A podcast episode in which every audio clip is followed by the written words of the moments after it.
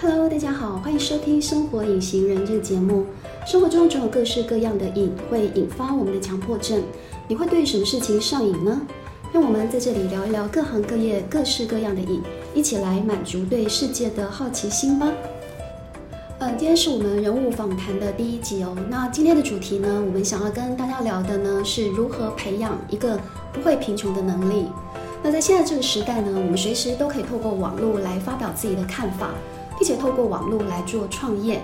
那么在这一波微型创业的新趋势，我们要探讨的重点就在于，其实我们人人都有影响力。那在这个网络时代呢，其实人人都可以是流量变现的一个入口。那我想呢，拥有自由自在的人生是每一个人的梦想，但是一切的自由都建立在财务自由的基础之上。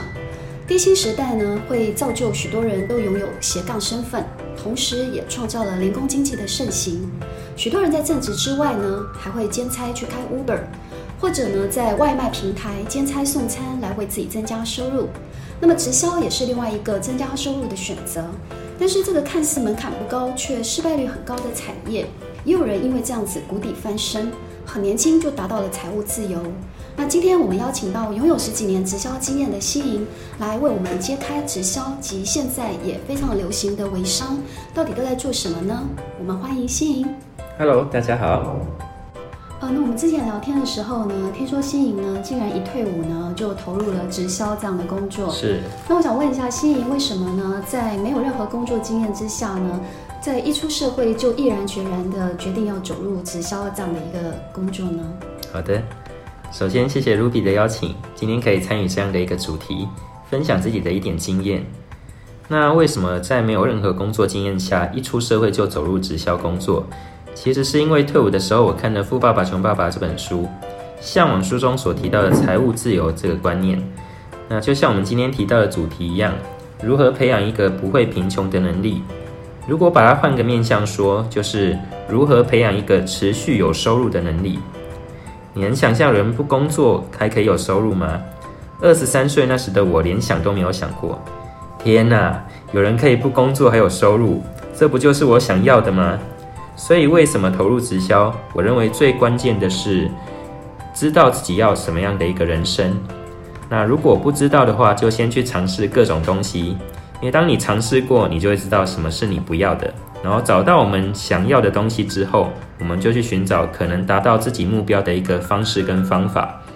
因此呢，我在看完书之后，给自己定了三十五岁前要财务自由这样的一个目标，不工作还有持续的收入，所以找到了直销。那我认为以终为始这样的一个概念很重要。我们最终想要完成什么，想要得到什么，以此为出发点去计划。评估完之后，我觉得直销是最有机会让我提早实现财务自由的方法，所以后来我才选择走进直销产业。好，所以听起来，其实很多人的职业生涯规划都有受到《富爸爸穷爸爸》这本书的影响。对，那其实呢？这个直销正式的名词呢，叫做组织行销哦。是。那我们知道，直销最大的特色就是透过建立团队组织的力量，来帮自己创造一个管道式的被动收入哦。是。那我想问一下希莹呢，听说创造被动收入的方法其实有很多种，但为什么最后你还是选择做组织行销呢？是啊，创造被动收入的方法真的很多很多，就像投资股票、基金、房地产、保险、知识产权。那当时我也都去接触，都去了解，都去试。那为什么最后选择组织行销？我认为有两个很重要的原因。第一个是人，第二个就是可行性。那人的部分，我们去看到有完成自己目标的那个人，或者是自己很尊敬、信任的人，他所告诉你的事情，是不是你就比较容易接受？所以啊，我当时询问直销的对象是一位我很尊敬的长辈。他在直销领域有十多年的经验，所以直销自然就成为我的优先选项。对，那第二个就是可行性的问题，比如投资房地产好了，我自己也做过包租公，但是 其实包租公真的不好做，而且他投资的金额真的要好几百万，你才可能有上万块的收入，而且如果你有贷款，还不是实赚呢。那组织行销相对来讲是可以小额投资，我们透过慢慢累积的方式。所以人人可行，跟这件事是可行，是不是是能不能持续的一个重点？好，所以呢，可行性呢是一个比较重要的考量哦。是啊，就是虽然可以创造被动收入方式有那么多，嗯，但是对于投入的资本来说呢，还是一个考量的重点，就是你有没有那么多的资本去创造被动收入当包租公，对吗？对。那欣颖，我想问一下哦，就是现在好像也很流行做微商哦。是。那很多人又说微商呢跟直销是一样的。那我想问一下欣颖，直销跟微商到底一样不一样啊？还是他们有什么不同呢？其实直销跟微商真的是不一样，因为从发展上来看就完全不同了。直销的发展它是开始于人跟人的信任跟帮助。那我们缩短从工厂到消费者中间的一个过程，把这个利润拨给直销商。有八九十年的历史，那微商来说，相对它就是年轻人，只有六年左右。一开始是因为微信的使用发展出来的一个商业模式。那我们都都知，我们都知道大陆很大嘛，哦，地大物博，所以从互联网的普及、微信支付的便利开始。那有什么不同呢？可以从公司产品制度几个面来看，但我们今天比较针对制度面来讨论。直销的制度，我们形容是金字塔型。每个人加入的起点是相同，透过努力去建造自己的组织网络，透过业绩的累积来赚取价差，业绩越高的人，奖金的回回拨比就越高。所以直销很重视团队一起来累积业绩。那微商就我个人认为会比较接近传统生意买卖，就是大中小盘商的一个概念。资金比较多的人，他可以大量进货，就能压低成本。制度一般来说比直销简单很多，它就是赚取价差。那公司也会帮经销商准备宣传素材到网络上去做转发，所以直销比较重视人与人之间的一个互动跟伙伴关系的经营，而微商呢，它模式比较重视进货成本的起点，还有个人与网络的连接互动，所以直销在销售产品上比较类似打群架，它是大家一起经营，然后去创造业绩。那微商强调的比较是个人化的色彩。想办法扩大自己的影响力，让更多人认识我、看到我，啊，是透过互联网以点打面的分销模式。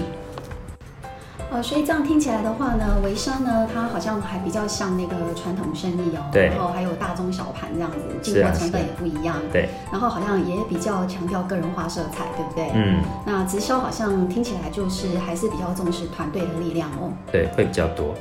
那呃，欣莹，我想问你，就是说，那现在微商这么流行哦，那微商的机会点在哪里嘞？其实我们现在在外面走一圈，你就会发现十个人啊，有七八个人是低头族，就像我也是，所以无时无刻我们都透过 LINE、微信还有 FB 在跟朋友交流。那在这个互联网时代，你可以想象，如果有一天没有手机会是怎样吗？所以啊，台湾现在的线上支付虽然没有像大陆这样发达，但的确也越来越便利了。所以微商的机会点在哪？就是我们用手机的时间跟依赖度增加，那它造就了网红经济的一个崛起。许多厂商都会运用网红的个人影响力来卖货冲业绩，然后在这个互联网的时代，人人都可以经营自己的公众形象，在朋友圈、在 FB 发挥影响力，成为朋友圈中的意见领袖。那就很容易打开商机，而且啊，在这个新时代，很多人都不愿意受到传统工作的约束，并且有强烈表达自我的一个欲望，这个也是很重要的一个因素。那微商它虽然像传统生意，但也加入了组织行销的一个概念，所以它不像传统生意，每个月业绩都会归零。我们透过行销团队的建立，也可以为自己创造一个管道式的收入，这也是微商另外一个吸引人的地方。啊，所以听欣莹讲起来呢，就是因为微商他会比较重视个人品牌嘛，对。那所以呢，我们可以想象，也可以把自己当成像网红一样来经营，对吗？没错，真的。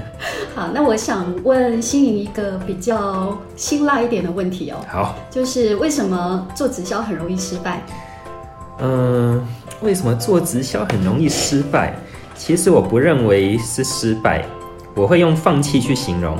因为就我所见到的啊，那些所谓为了直销美丽结果而来的人，可能有一半他连开始去做这件事都没有，或者是讲了几个被人家打枪，然后有挫折、受伤很深，然后他就挂点了，所以很容易失败。这应该是说我们看跟什么比较。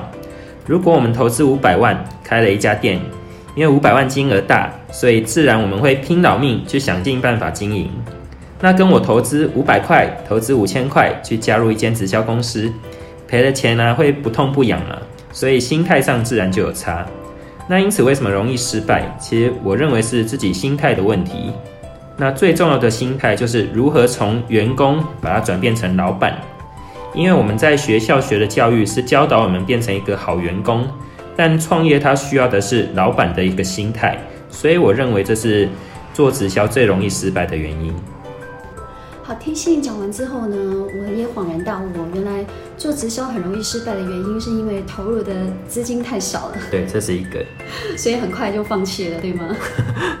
那我想问一下欣莹哦，就是那你做呃这么久的组织行销，你觉得做组织行销呢，需要学习什么样的技能呢？嗯，好的，那这个跟上一题其实有点相关性哦。做组织行销，它其实需要学习的东西很多。我们可以想象刚才提到员工跟老板嘛，那如果想象自己是老板，我们开了一家 Seven Eleven 或开了一家星巴克，你可能会需要学习行销，需要学习广告。表达沟通能力，那我们必须要有产品的专业知识，有组织能力，有管理员工的一个能力。那以我来讲，其实我很感谢在直销环境的训练，让自己从一个二十三岁不会讲话、不会注意形象礼节、不懂时间跟目标安排的小男生，学会如何跟人沟通相处，如何做时间管理，如何销售，如何做目标的规划。其实我在组织行销的环境学习到的技能有很多，但我认为最重要的一个技能就是与人相处的能力。为什么呢？因为当你可以认识人、了解人，你就能无所不能。哇，那听信讲起来呢，原来做组织行销要学习的东西还蛮多的哎。是啊。那几乎等于呢，就是在学习怎么当一个老板了。对，没错。好，那我想帮大家问一个问题哦，就是呢，其实很多人都蛮纠结的，就是说呢，他们做组织行销呢，到底应该要先去跟亲朋好友介绍，还是要先去做陌生开发呢？因为每次上线都说要先列名单呢。没有错，真的要列名单。那不过我认为这个问题是因人而异啦。一样的状况，我请问 Ruby，如果你今天开了一间美妆店。你应该会想要先跟一些亲朋好友或闺蜜分享才对吗？对啊，对，其实就是这样的一个概念。那有些人呢，他会不想跟亲友分享，可能是害怕被拒绝，那也许是对自己的公司产品没有信心。但我认为我们创业的心态就是为人提供价值，帮人解决问题。今天我选择这公司，选择这个好的产品，理所当然会想要推荐给身边需要的亲朋好友。那相对于陌生市场来说，新人的难度可能会高一点点，因为我们跟陌生人是没有信任感的，所以人一般来讲必须先有交流，才有交情，才有交心，最后才能走到交易。那也不是说新人就不能做陌生市场，其实只要我们愿意分享，不论是亲友或者是陌生，我认为是都可以的。所以呢，身体力行呢，真的去做呢，才是最重要的，对吗？对，没有错。因为我们前面听欣莹说呢，很多人做组织行销是根本连开始都没有开始就放弃了，所以呢，其实他们根本就不是做直销很容易失败，是根本没有开始。对。好，那最后呢，呃，我想问欣莹的就是说呢，呃，对于刚刚开始接触、想要去投入组织行销的人来说。那呃，应该怎么去寻找适合自己的团队跟公司制度呢？嗯，如何找到适合自己的团队、公司制度？这跟我前面提到的目标有很重要的关系。我认为，不管是谁，我们都必须知道自己要什么，然后我们去寻找已经达到这个目标的人跟团队，然后去多看多比较，看看人事物。那看看人的部分，就是这间公司的领导人，他的做人处事、待人接物。那事的部分，就是看公司的文化跟制度。那物的部分，就是这个产品是不是可以帮助到人了？然后我们再评估自己可达标的一个可能性，并且努力前进。那做组织行销其实是很棒的一个修炼学习的场合，它可以让自己在低成本的投资学习如何创业。所以，我们回到今天的主题。如何培养一个不会贫穷的能力？如果能找到一个好的组织行销平台，我认为将会是一个很值得考量的选择哦。